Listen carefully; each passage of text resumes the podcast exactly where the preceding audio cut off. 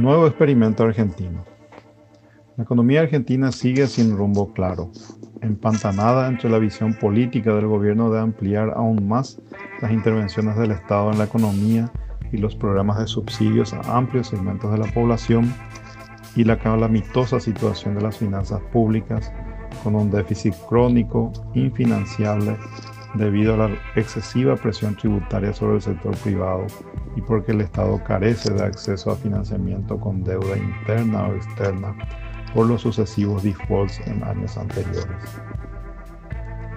La reciente renuncia del ministro de Economía Martín Guzmán, quien, negando la existencia de un plan económico, venía ejecutando una política mínima de ordenamiento de las finanzas públicas en el marco de un laxo acuerdo con el FMI en el cual están fijadas algunas metas fiscales y de financiamiento monetario, pero sin un compromiso muy claro por parte del gobierno.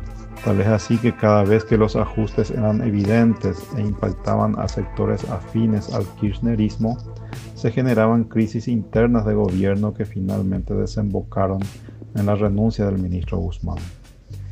Ante este hecho surgen interrogantes.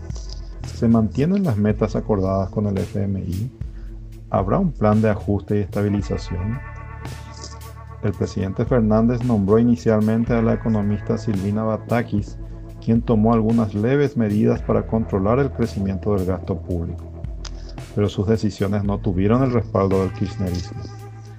Finalmente, luego de idas y vueltas, termina nombrando al entonces presidente de la Cámara de Diputados, Sergio Massa, como el ministro de Economía. El nombramiento de un político con acotado conocimiento de economía y política económica para encarar los desafíos que tiene la Argentina es una decisión muy audaz, por decirlo menos. Un nuevo experimento argentino. Responde a la idea instalada de que el problema es político y no económico, y que es más importante la gestión política que la capacidad técnica para tomar las decisiones necesarias. Sin embargo, las expectativas son muy bajas. Uno de los pocos consensos de los economistas es que la Argentina necesita un plan de ajuste y estabilización económica con una perspectiva de largo plazo para recuperar la confianza y poner en marcha la dinámica de ahorro e inversión para acelerar el crecimiento económico y mejorar las condiciones de vida de los argentinos. Oportunidades sobran en el país, pero los riesgos son muy elevados por la impredictibilidad de la economía a causa de sus cambiantes políticas económicas.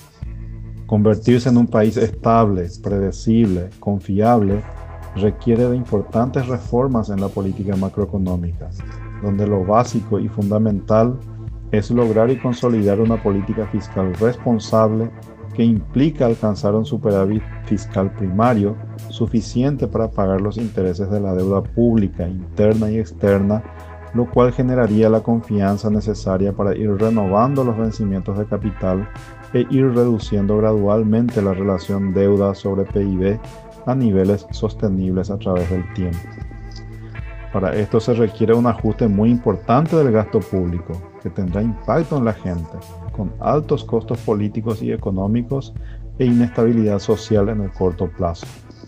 Por lo tanto, para tener una mínima credibilidad, una reforma como esta requiere de un elevado consenso político, primero al interior, pero que además traspase los límites de la coalición de gobierno, porque su implementación requiere disciplina en las decisiones por un periodo de tiempo que excede el mandato de uno, dos o tres gobiernos sucesivos.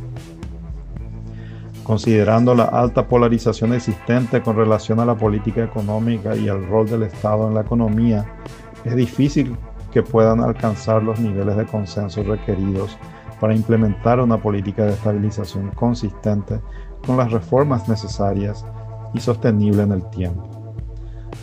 El nombramiento de un político para dirigir la economía puede ayudar, pero no parece suficiente para resolver los problemas de fondo. El tiempo nos dirá si fue la decisión correcta y si los políticos argentinos son capaces de lograr acuerdos de largo plazo para corregir los grandes desequilibrios económicos, muy necesario para recuperar la confianza, la inversión y el crecimiento económico.